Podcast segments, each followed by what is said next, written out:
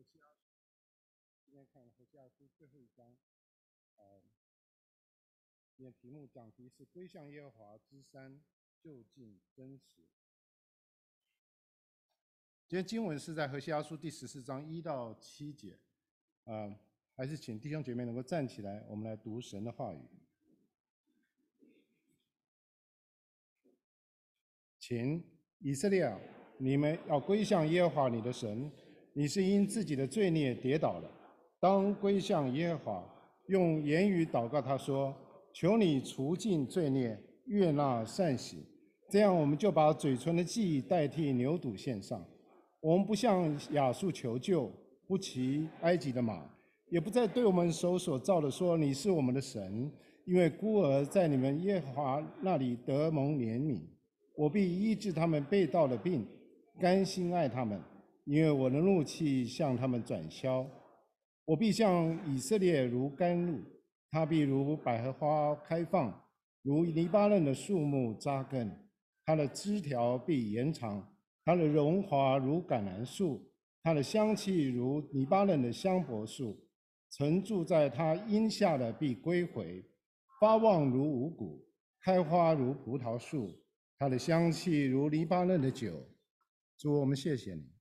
我们感谢你，我们能够站在你面前向你敬拜，我们都是你的恩典。求你继续显明你自己，让你自己能心意向我们显明，让我们的心被你所得着。感谢你，奉耶稣的名，请坐。这今天的大纲：真实的悔改，真实的应许。这是真的吗？我的世界是真实的吗？我相信的上帝是真实的吗？我们的敬拜、我们的追求、我们的奉献、我们的顺服，是真实的吗？我们来到教会所做的事情，是真实的吗？是有意义的吗？还是很久以前在远方的一群一群人，他们所任意编造的宗教的故事，到底是真的还是假的？什么是真正重要的事情？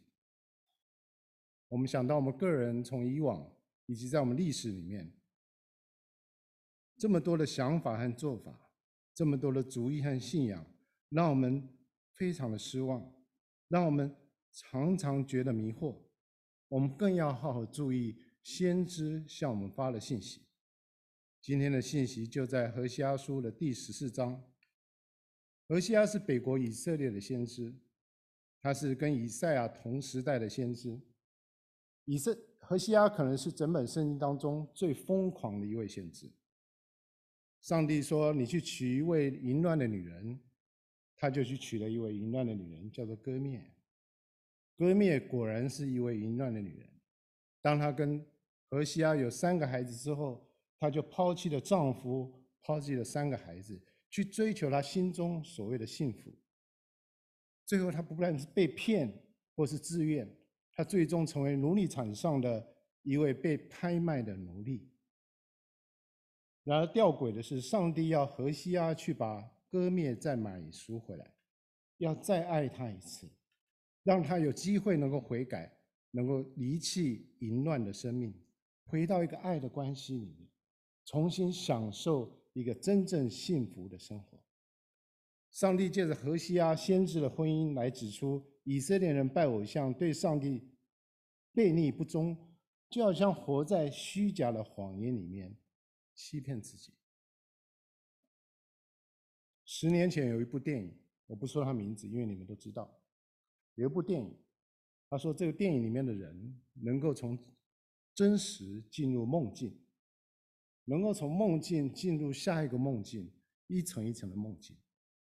所以这里这里面的人会搞不清楚他在真实还是在梦境里面。他们只有一个方法能够验证他是在真实还是在梦境里面，就是让放一个陀螺让它旋转。如果它旋转总不停的话，那他就在梦境里面；如果它转着转着就停了，遵守自然规律，他就在真实里面。那从梦境到梦境，从梦境到真实，要怎么做呢？他们必须做一个动作，他们在电影里面叫 kick，就是一个冲击，一个事件，让他们能够忽然的醒过来，他们就从一个梦境到另外一个梦境，回到另外一个梦境，或从梦境回到真实里面。以色列人就在梦境里面，他们相信他们的偶像是他们的盼望，他们相信偶像会给他们好处，他们相信偶像会救他们，他们宁愿活在自己的梦中，也不愿面对真实的自己，真正的世界，真正的上帝。他们是一群不愿醒过来的人。我们呢？我们是不是也不愿醒过来？我们是在一个梦境里面，我们自己陶醉我们自己吗？何西要告诉我们，从虚假和谎言里面醒过来的唯一方法，就是向真实的上帝有真实的悔改，抓住上帝真实的应许，好让我们能够过一个清醒的人生，过一个有真实、有价值的人生。第一节，你们刚念经文，以色列啊，你要归向耶和华你的神，你是因自己的罪孽跌倒的。这里是一个立约的语言，他在呼召以色列人要归向耶和华。耶和华是谁？耶和华是那位造我们的神，是那位生我们、养我们、爱我们的主。所以这句话归向耶和华，与其说它是一个命令，倒不如说它是一个邀请。他邀请这以色列人离开偶像，回到上帝那里去。这群以色列人离开上帝实在太久了，他们因为自己的抉择，以至于受了许多的苦。上帝此时此刻邀请以色列人回头，不要再犯罪了，不要再白白受苦。C.S. 路易斯路易斯他说过：“上帝在我们快乐的时候。”向我们轻声细语，上帝向我们的良心，他直接跟我们面对面的说话。但上帝在我们痛苦的时候，他向我们大声的呼喊。痛苦是上帝向我们唤醒我们，唤醒这个世界的扩音器。在以色列人面临苦难的时候，上帝向以色列人发出邀请，这个邀请。就是邀请他们真实的悔改，悔改，悔改是一件重要的事情。你记得吗？耶稣在出来传道的第一篇信息就是悔改。他说：“日期满了，神的国近了，你们当悔改，信福音。悔改才能信福音。什么叫真实的悔改？真实的悔改就是我们面对罪，我们转身离开。”向着我们的神，本来是面对罪的，面对罪的，现在是面向的神。改教的先驱马丁路德说，每一个生命都，每一个人的生命都应该是悔改的生命。为什么？因为我们的生，我们的心有一个特色，我们不是转向上帝，我们就是转向罪。我们不是向着神，就是向着我们的肉体，向着世界，向着撒旦所掌管的世界那一种里面所有的罪，我们喜欢。我们不像不敬拜神，就是来敬拜偶像，没有中间地带。所以悔改是基督徒一生要做的事情。我们常常以为悔改是一次性的事件，不是的，悔改是继续的过程。悔改是我每天该做的事情，甚至是无时无刻都可以做的事情。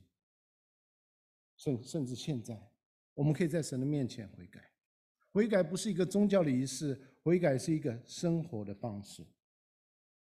听 K 的他说，悔改是我们在基督徒生活中取得成长的方式，一个确实的、一个普遍性的、不断的在我们生命里面的悔改，是让我们是标志着我们正在有效的在成长的一个成长成为耶稣样子的一个基督徒的一个最好的标志。简单的说，这个翻译的很绕口，很简单。一个真正的基督徒，一个真正在成长中的基督徒，他的标志就是悔改，就是悔改。在一五四六年，马丁路德在啊、世上最后一句话是写在写在一个写在一个破纸片上的。他说：“呃，我们都是乞丐，这是真的。We are all beggars. This is true. This is true.” 代表什么？代表我们每天悔改，我们信靠神，仰赖神，我们这种真实悔改生活态度，把神当作基督耶稣当作我们唯一的盼望，是我们每个基督徒应该要做的事情。好像一个乞丐来寻求上帝的恩典。我们这种真实的悔改的生活态度，会改变我们如何看待我们生活中的人，看待我们发生在我们周围的事情。这种悔改的态度可以改变我们手上所做的事情，以及我们手中所有的关系。第一节说：“你是因自己的罪孽跌倒的。”罪孽是一个非常强烈的字眼，非常强烈的字眼。它意味着没有公义，它是邪恶的，它是没有上帝的恩典，没有上帝的律法。它不看重上帝，甚至轻看了上帝，不把上帝当作上帝。罪孽，罪孽不是我们不小心犯的一个错，罪孽是我们故意来抵挡上帝，不认识上帝。上帝就在我们眼前，给我们展现他的真理、他的恩典，但是我们故意抵挡他，这叫做罪孽。在华人的传统里面，我们崇尚孝道。罪孽，我们这里讲的罪孽，就是一个最大的不孝顺。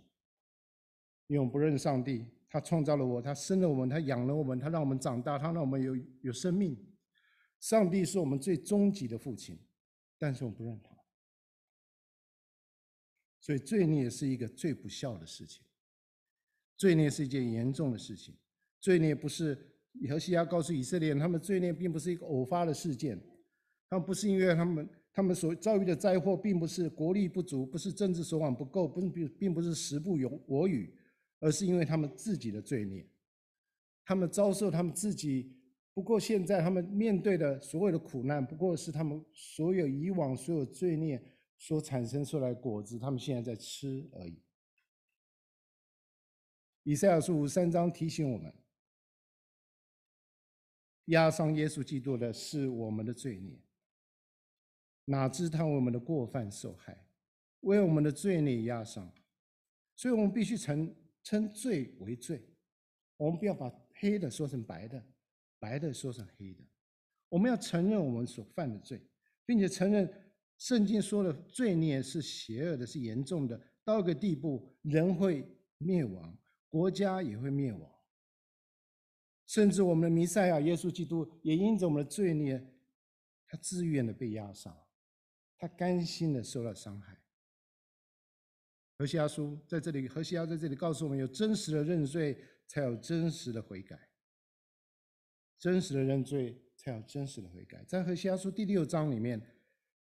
有一段经文，他说：“来吧，我们归向耶和华，我们务要认识耶和华，竭力追求认识他。”这是以色列人的祷告。他跟大家说：“我们来认识耶和华，我们向神来竭力追求认识他。”也许他没有查经班，他没有教会，他没有主日学。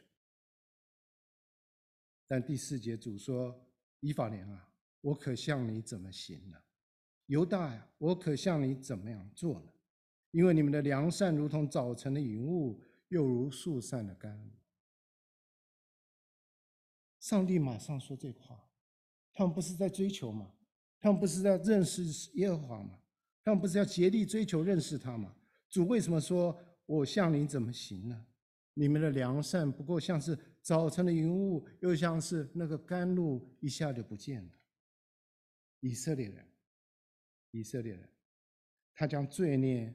摆在上帝的面前，他们献上牛羊，说：“上帝赦免我这些罪孽吧。”我们会敬拜、敬献啊、呃，献祭，我们会赞美。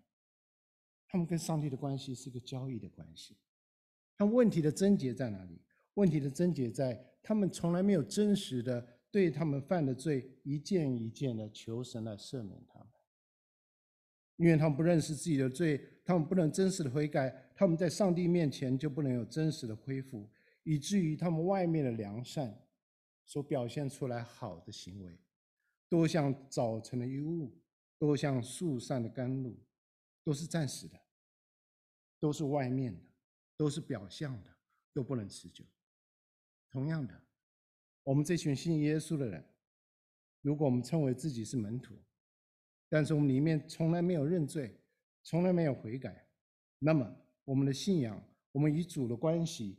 也像早晨的云雾，又像速散的甘露，一转眼就不见了。我们没办法委身，我们随风翻腾，心怀恶意，没有定见，我们不能持久。第二节，何西阿说：“当归向耶和华，用言语祷告他，说：求你除尽罪孽，悦纳善行。求你除除去罪孽，悦纳善行。这样，我们就把嘴唇的祭代替，这样把嘴唇的祭代替牛犊献上。”何西阿告诉以色列要言语向上帝祷告，用言语向上帝祷告。这个祷告可以是有声的祷告，可以是无声的祷告。这个祷告不论是有声无声的，都从灵魂的深处向上帝来恳求，求上帝除尽他们的罪孽。当以色列人进入迦南之后，受了迦南当地的影响，他们认为跟耶和华的关系是一个功利主义、利益交换的关系。所谓的敬拜、献祭、祷告，是赚取上帝对他们、给他们看得见、摸得着的好处。他们认为耶耶和华是一位有需要的神，他们需要以色列人来敬拜他，需要以色列人献上的祭物、献上的祭物来给耶和华，耶和华就会赦免他们的罪。可他们忘记了，他们献上的祭物不能取代一个献祭者他们里面的顺服，他们的心。他们以为只要过好的宗教生活，他们的生命如何，他们的关系跟上帝的关系，他们的顺服并不重要。他们这样的态度，正是让耶和华厌恶的。上帝现在要以色列人痛改前非，要认罪悔改，代替牛犊，把归向神代替他们的祭物，把献上的他们的心。当做一个牛犊来献上，把认罪悔改代替牛犊，这些都成为他们嘴唇的祭，献在上帝的面前。嘴唇的祭是什么？嘴唇的祭是什么？嘴唇的祭是一种请求，是一种谦卑的请求，是一种祷告，是一种忧从忧伤的灵、痛悔的心发出来的一种真实的献祭，从心里面献上。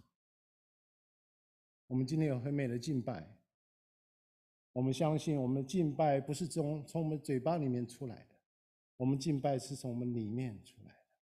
我们都是罪人，但是我们竟然能够在上帝的宝座面前，向一个圣洁荣耀的上帝来敬拜，这是多大的恩典！我们要承认我们自己，原来是卑微的罪人，竟然能够领受他的恩典。而且要告诉以色列人，要求上帝。悦纳他们的善行，因为真实的悔改总是伴随着良善的行动。一个真实悔改人都会看到真实的行动，展现在他们生命里面。他们会离开以往的罪行，他们以为他们因而能够成为上帝的祝福，转而成为别人的祝福。你记得福音书里面撒该的故事吗？撒该是一个为罗马政府工作的犹太人。他帮助罗马人为对自己的同胞来征税，在这个过程当中，他们他得到巨大的好处。在当时，像沙该这样的人都过着很很好、很奢侈的生活，但是他们是犹太人瞧不起的一群人。有一天，沙该遇见了耶稣，他邀请耶稣到他的家里面，他同时也邀请耶稣进到他的心里面。他听了耶稣的话，他就悔改信耶稣，成为他的主。当成为耶稣的门徒，他第一个行动让周围的人都非常的惊讶。撒该站着对主说：“主啊，我把所有的一半给穷人，我若讹诈了谁，就还他四倍。”耶稣说：“今天救恩到了这家，因为他也是亚伯拉罕的子孙。”耶稣在这里有没有说：“不要客气，不要客气，你有我就好了。”你不用这么做这额外的事情，这个是很麻烦的。他不这么说，耶稣反而对众人说，大声地说：“今天的救恩要临到撒该的家，因为他也是亚伯拉罕的子孙。撒该的行动见证他自己对自己、对旁边的人、对上帝都是诚心诚意，都是真实的。撒该是一个从梦境里面出来的人。”他发现，在梦中，他原来有这么败坏的生命，他发现他在梦里面，他儿子让他自己的同胞撒旦撒该醒了，他承认他自己的罪，他就要认罪，他具体的对付自己的罪，并且悔改认罪，补偿了，付上代价了，归向了神，全家因此得到了恩典，能成为真正亚伯拉罕的子孙，成了一位真正的以色列人。什么是真以色列人？就是在主耶稣基督里面向上帝有信心的人，叫真以色列人。我们需要悔改，我们需要悔改。当我们这么讲的时候，不是我们基督徒够好，不是的。当我们这么讲的时候，因为上帝实在太荣耀了。在礼拜五的时候，呃，有一个比较重要的事情，六月四号，一个比较重要的事情就是，呃，Rolling Wave，呃，最高法，最美国最高法院推翻了 Rolling Wave，。就是中文翻译叫罗对韦德的法案案例，不是一个法案，是一个案例。这个这个案例是在一七一九七三年的时候，当时最高法院啊、呃、根据一个案子，他要做出一个判例。他那个判例是，他根据宪法的第十十四条的增修条文，对隐私权的保障，认为妇女的堕胎权。也在隐私权的范围之内，所以从一九七三年一月二十二十二号，当时最高法院七比二通过了这样的案例，说妇女的堕胎堕胎权应当受到宪法隐私权的保护。从一九七三年到现在，将近五十年的时间，所有美国里面，不管是州政府，不管是在 federal，在国家层面的。所有的法案，所有要限制堕胎、对堕胎有有所啊、呃、节制的的法案，全部被推翻。为什么？因为就是一九七三年的 Rolling Wave 这个法案。从一九七三年到现在将近五十年的时间，整个美国有六六千五百万的没有生出来婴孩堕胎。现在美国整个美国也不过是三亿五千万人，有六千五百万没有出生的婴孩堕胎。当我们这么讲的时候，不是说堕胎，很多时候是必须堕胎。但是六千五百万的婴孩，你认为是有多少是必须要堕胎的？我们真是犯罪，一群在罪孽当中生的人。我们不不敬畏上帝，我们抵挡上帝，我们不把上帝当作上帝，上帝所创造的生命我们不尊重，我们随意的销毁，用自己的方便来摧毁一个生命。我们需要悔改，我们需要悔改，这整个国家都需要悔改，都需要到上帝的面前，求神来帮助我们，求神让我们回到上帝的面前。第三节说：“我们不向亚述求救，不骑埃及的马，也不再对我们的手所造的说你是我们的神，因为孤儿在你耶和华那里得蒙怜怜悯。”何西阿告诉以色列人，要详细具体的承认他们的罪过，要很具体的承认他们的罪过。以色列人在那个时候，何西阿的时候，很明显就犯了两个最大的罪。第一个，他们总是不断的去。回到去拜偶像，去拜当地迦南人、迦南人那些假神，跟当地的迦南人敬拜的一样，来行淫乱，来献祭，甚至把自己的儿女献在祭坛上。第二个，他们总是依赖外邦人的势力来拯救他们，他们总是不依赖上帝啊，依赖旁边的强权。而且要提醒以色列人，你除了要承认自己是一个。罪人是一个一般的罪，一般的罪很容易承认的，我们都是罪人，是吗？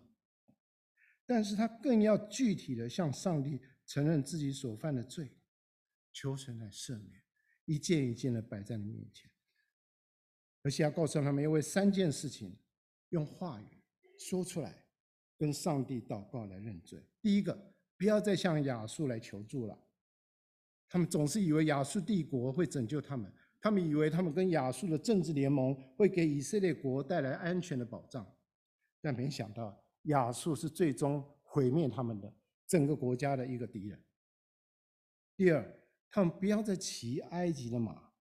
这里埃及的马指的是用埃用马啊用马来拖的战车，这些战车是埃及进口的，因为它比较高端的技术，所以他们从埃及进口马车进来。埃及是那时候以色列的军事盟友，军事盟友。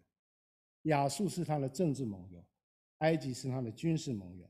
第三，不要对我们所所造的说你是我们的神，你不要再拜偶像了，不要拜金牛犊，不要拜巴力，这些都要丢去，从他们生生命里面完全的抛弃掉。他们要单单的敬拜上帝，跟随上帝。三个的不要，不要，不要，代表以色列人要很具体的、诚实的承认他们所犯的错误，他们所失败。他们对他们自己的失败要负起完全的责任。他们要说，我们在政治、军事、宗教上面都得罪了上帝，我们要向上帝诚实的认罪，重新按照他跟以色列所立的盟约，重新跟他建立一个爱的关系，一个健康的、健康的关系，一个真实的关系，一个永久的关系。即使连悔改这件事情，我们要依靠上帝。有人以为悔改是按照我们自己人的努力来悔改，哦，我后悔了，哦，我悔改了，我要改变。但真实的情况是，靠着我们自己的能力，我们是没有能力来认罪，没有能力来改变的。你想想，多少时候我们靠自己的毅力想要改变我们自己，最后总是要失败，不是吗？我不知道你，我就是。你问我太太，他就坐在那里，靠着自己。不能改变，只有福音的大能能够激励我们，来激励我们，我们那个勇气，有那个能力来认识自己的罪，因为基督的十字架清楚的表明，上帝有恩典、有怜悯，我们可以在十字架的面前自由的、具体的、勇敢的承认我们的罪，在基督的十字架的面前，我们不必再合理化自己的行为。我们不必再为自己找借口，我们终于可以为自己的失败、跌倒负起责任了。这是一个释放。弟兄姐妹，我们要的是具体的把我们的罪摆在上帝的面前。我盼望 PCC 的弟兄姐妹有那个勇气，有那个能力，有那个信心，有那个决心。我们对付自己的罪，具体的，一样一样的摆在上帝的面前，为我们所说过伤人的话来认罪，为我们没有完成的承诺来认罪，为我们不该交的朋友让坏罪的影响影响到我们的家，影响到我们的孩子，我们来认罪，为我们的控制欲，希望别人都听我们的话，别人都照着我们的意思来做，为这个心来认罪。为我们只求自己的舒适，为我们只求自己的安全感来认罪，为我们对人的苦毒、对人的怨恨来认罪，为我们对人的论断、对人的嫉妒来认罪，为我们里面的恐惧、我们退缩、害怕，以至于我们失去了很多服侍上帝的机会，我们来认罪；为我们里面的怒气、为我们里面的暴躁来认罪；我们里面的不满足、我们的浪费我们的时间、金钱。浪费我们的生命来认罪，为我们的自私自利来认罪，我们身上的瘾、成瘾来认罪，酗酒的瘾、吸毒的瘾、赌博的瘾、色情网站的瘾、游戏玩打游戏的瘾，这些的瘾，为这些的瘾来认罪。我们生命中藏着那些不愿意让人家知道的事情、羞于启齿的事情来认罪。弟兄姐妹，我们可以一直下去，一直下去。但每次我在讲这些的时候，我心里就非常的沉重，因为我们都是这样需要上帝的人，但是我们都自以为我们不需要。圣求圣灵光照我们，帮助我们看到里面一些隐而未现、一些具体的罪，让我们开口向神祷告，向神来祈求。弟兄姐妹，认自己的罪实在不容易，这些罪让让我们觉得不安，让我们觉得我们的形象受到打击。让我们的自尊破裂。当我们认罪悔改的时候，的确是一件疼痛的事情。很多时候也让我们里面好像有那种呻吟的感觉。这个就是那个 kick，这个就是那个冲击。没有这个冲击，我们不能从虚假和谎言里面醒过来。如果我们不面对我们的罪，我们它会继续的存在，存在我们生命里面，它会继续的在我们生命里面发酵，继续的欺骗我们，继续的欺骗我们周围的人。上帝是真实的上帝，真实和谎言没有办法并存。上帝的生命只有在真实的生命里面，他才能够真实的发挥他的能力，他才能够真实的展现出他的荣耀。上帝喜悦那些谦卑、承认自己不足的人，承认诚实的人，不虚假的人，不假装的人。上帝喜悦他们这样的人，因为这样的人在诚实里面认罪的人，是通往自由的唯一的道路。悔改可以帮助我们打破生命的假象。只有当我们那个虚假的外貌外壳破裂的时候，主耶稣基督的生命才能够展现出来，他的美丽和能力才能够散发出来。在第三节的后半，何西阿说：“如果我们能够这么做的话，我们纵然是个孤儿，也能在你耶和华那里得蒙怜悯。”如果你记得嘛，在我们第一讲里面，我们介绍了先知的家庭。他说：“歌篾怀孕了，生了一个女儿。耶和华对何西阿说，给她取名叫罗路哈玛。罗路哈玛，罗路哈玛，这个意思是因为我不再怜悯以色列家，绝不赦免他们，就是没有怜悯的意思。”第八节，割灭给罗路哈玛断奶断奶的时候，又怀孕生了一个儿子。耶和华说：“给他起名叫罗阿米，罗阿米。”因为你们不做我的子民，我也不做你们的神。所以第一个女儿叫没有怜悯，第二个女第二个儿子，他儿子是说不是我的子民，不是我的子民就可以翻译成不是我的孩子。一个不被父亲接纳的孩子，跟孤儿没什么两样。以色列人因为叛叛叛逆，因为悖逆悖逆神，他自己选择自己成为属灵的孤儿。上帝也几乎把他们抛弃，但终究上帝的爱，我们上一上个礼拜说过，上帝的爱，自己的爱颠覆他自己的心，他的心自己被颠覆了，他不得不回来再爱他曾经曾经所爱的儿女。上帝告诉以色列人，虽然他们因为犯罪得到审判，遭受刑罚，虽然迎接他们是国破家亡，他们之后他们灭亡，北国整个灭亡了。但是只要他们能够悔改，上帝还是会赦免他们；只要他们回头，上帝还是会怜悯他们。到时候，以色列将不再是孤儿，他们不再流浪在外，他们终终于有家可以回。就好像福音书里面的浪子，无论我们犯了多少的错误，只要我们回头认罪，我们永远可以回家。回归耶和华是一个邀请。上帝邀请我们，邀请我们一个爱的父亲，邀请我们回到家里面去，回到里面享受上帝的一些恩典和丰富。第四节说：“我必医治他们背道了病，甘心爱他们，因为我的怒气向他们转消。”这里讲背道就是不认识上帝，背道是一个病，背道是一个病，不认识上帝，不不敬拜上帝，不接纳上帝。是一个病，病就是我们生命的功能出现的状况，出现了问题。既然是病，就需要得医治。那在历史上，以色列人都用他的方法证明，以色列人都用他的方法来来想要回到上帝那里，每一次都失败，每一次都失败。当他们想要做的时候，他们又失败。所以整个以色列史历史，事实上就是以色列人背逆神的一个病例记录表。只有上帝能够医治以色列，所以上帝说：“你回到我这里来，我要医治你们背道的病，我要甘心的爱你们，我的怒气向你们转向。”这很像让我们想起以西结在以西结书三十六章里面讲的：“我要赐给你们一颗新心，把心灵放在你们里面；我要除去你们的实心，给你们一颗肉心。”有一天，有一天，上帝上帝要把以色列从列邦列国把他们召集回来，带回到自己的家园。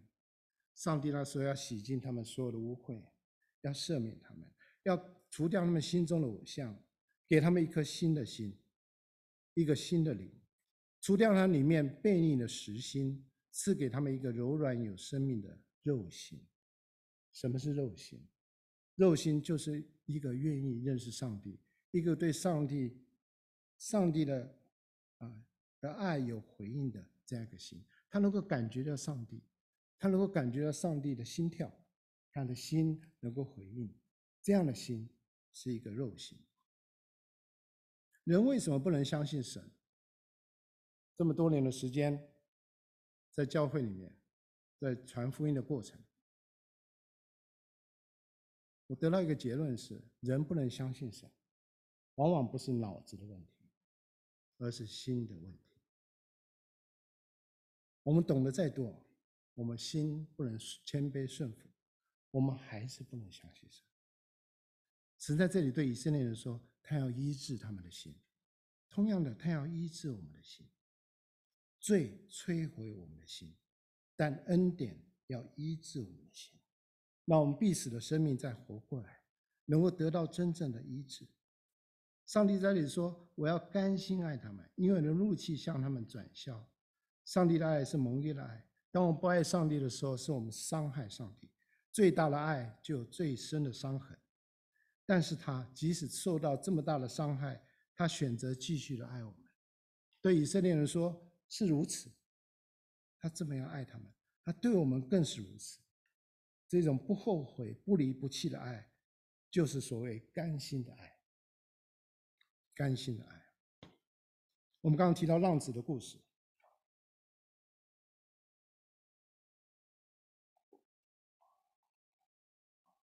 你可以想象你是那个父亲吗？有一天你的小儿子来找你，说：“你给我产业，你给我该得的产业。”你很爱你这个小儿子。你就把产业他该得的就给他，没想到他拿了产业他就跑了，他离开家了，好几年不见了，你也不知道他在外面做什么。可是你心里很想他，你终究是爱他。你虽然生气，但是你天天的站在门口，向着路口，向远方来观看，翘首盼望，盼望你的小儿子有一天从那个路口远远的走回来。终于有一天他回来，你看到他。非常激动，你就跑向他，跑到他面前，然后你就劈头骂他一顿，还给他一个耳光，说你这个不孝子，真是白养你了，把家都忘了，你还有脸回来吗？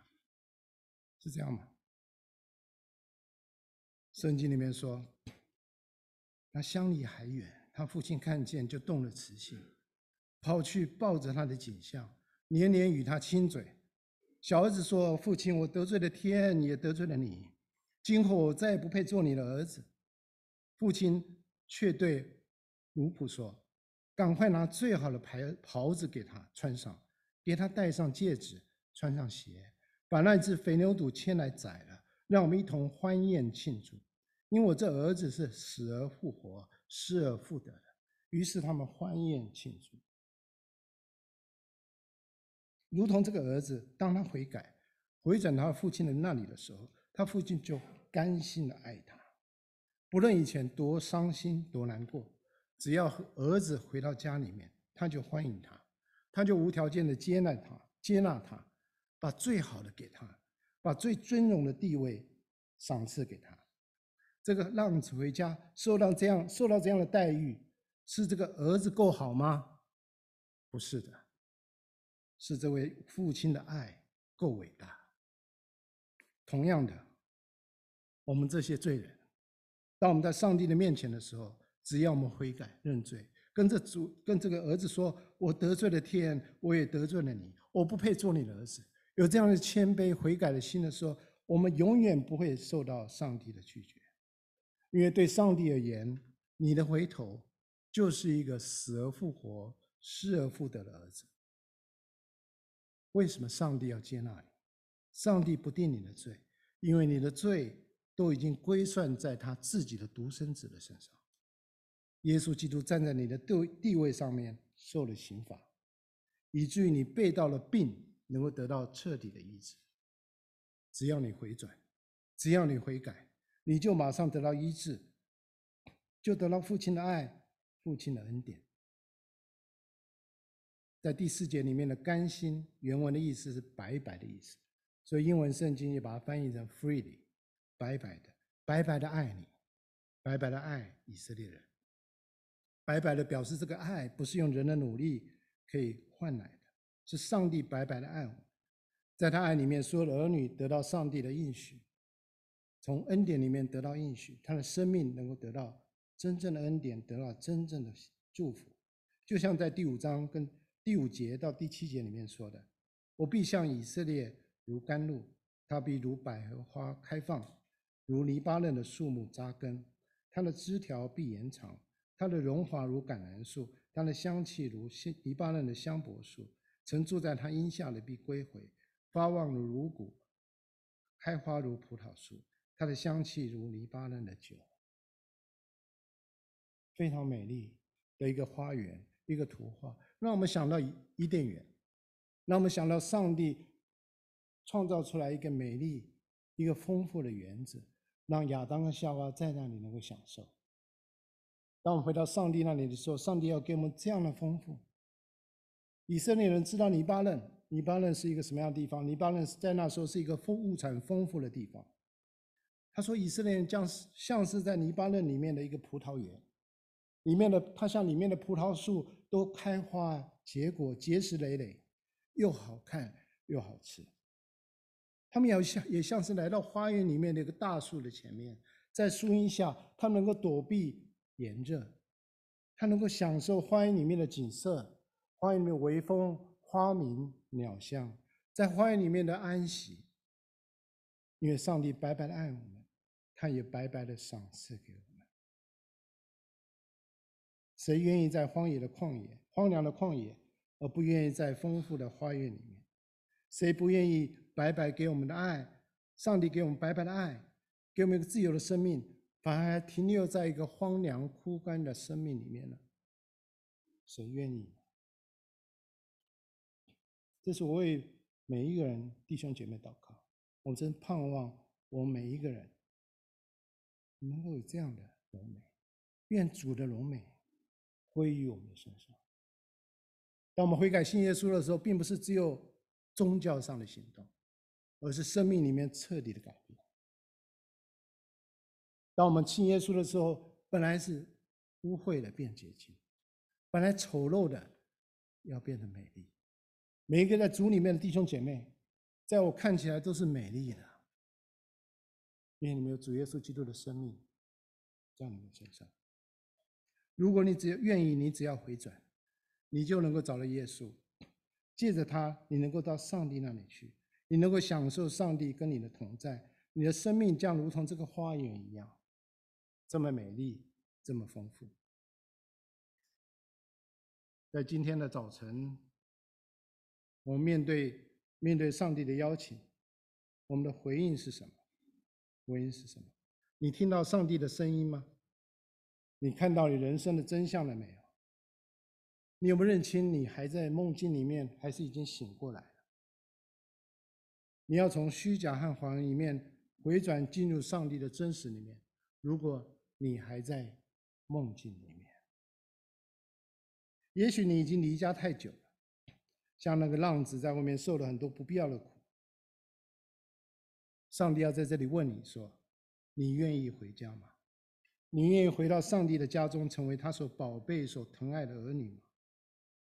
上帝在邀请你，你愿意接受上帝的邀请，回到上帝的家里面，享受上帝给你生命的一个美丽的生命、美丽的花园，享受他所给你的丰富。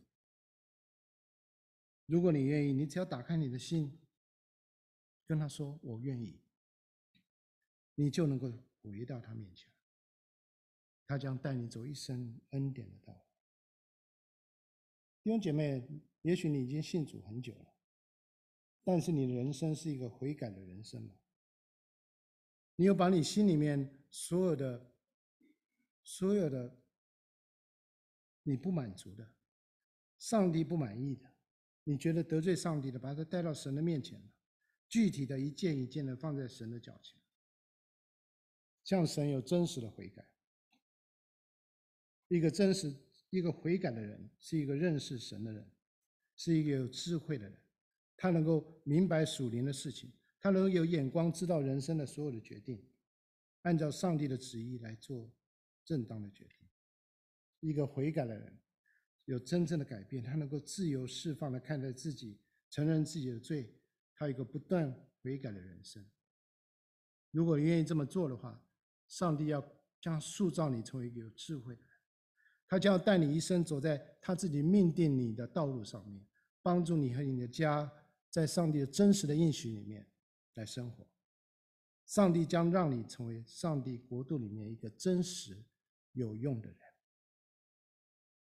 我们用下面这一段几分钟的时间，我们在神的面前祷告。无论你是信主还是不信主，上帝现在是对你邀请，把你自己交在他的面前。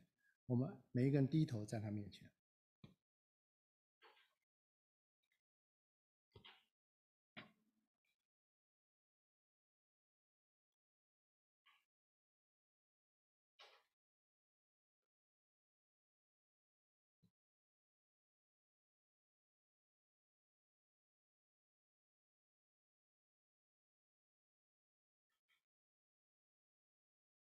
主，我们谢谢你，让何西阿的话语，他的他所说的话，能够传达你的心意。经过了两千五百年，仍然向我们说好。主，我们感谢你，因为你不离不弃，你总是恒久忍耐，你满有怜悯，满有恩慈。纵然我们离家已经许久，纵然我们甚至已经忘记你。甚至不知道回家的路在哪里，但你恩待我们，你将耶稣基督赏赐给我们，让我们走在耶稣基督伴随他走。我们知道，我们一定回到你那里，回到天父那里，能够享受你所赏赐的丰富的生命。主啊，我们真是孩子，真将在座还没有信耶稣的交在你面前。这些朋友们都是你所宝贝的，都是你所爱的。都是你所寻找的，我们将他们一个一个摆在你的手里面，求你让他们向你的心能够敞开，把你儿子接到他心里面，让他们对你有一个真实的悔改，不要再停留在虚假和谎言的梦境里面。借着悔改，从梦境里面清醒过来，看到上帝真实的恩典，看到上帝真实的应许。主啊，我们将他们交在你手里面。求你爱他们，爱他们到底。主啊，为我们这些信主的儿女们祷告你。主啊，我们有时候真是何等的麻木麻木，我们的心常常很多时候也变硬了，我们的心常常很多时候已经变冷了，我们失去了起初的爱心。主啊，求你帮助我们。从你自己的灵里面，从你自己的真理里面，我们得到释放，给我们一个柔软的心，让我们能够感受到你的心肠；让我给我们一个有生命的心，让我们能够体会到你自己生命在我们生命里面永流不息；让我们一颗心是能够接纳你自己圣灵的工作，以至于我们每天的变化，我们每天在里面寻求你，我们每天的悔改，知道自己我们不悔改。我们不亲亲近你，我们就不能在地上有安息的生命，有喜乐的生命，有平安的生命。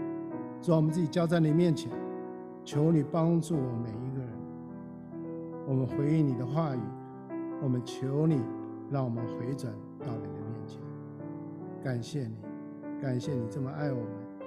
我们奉主耶稣基督的圣名求。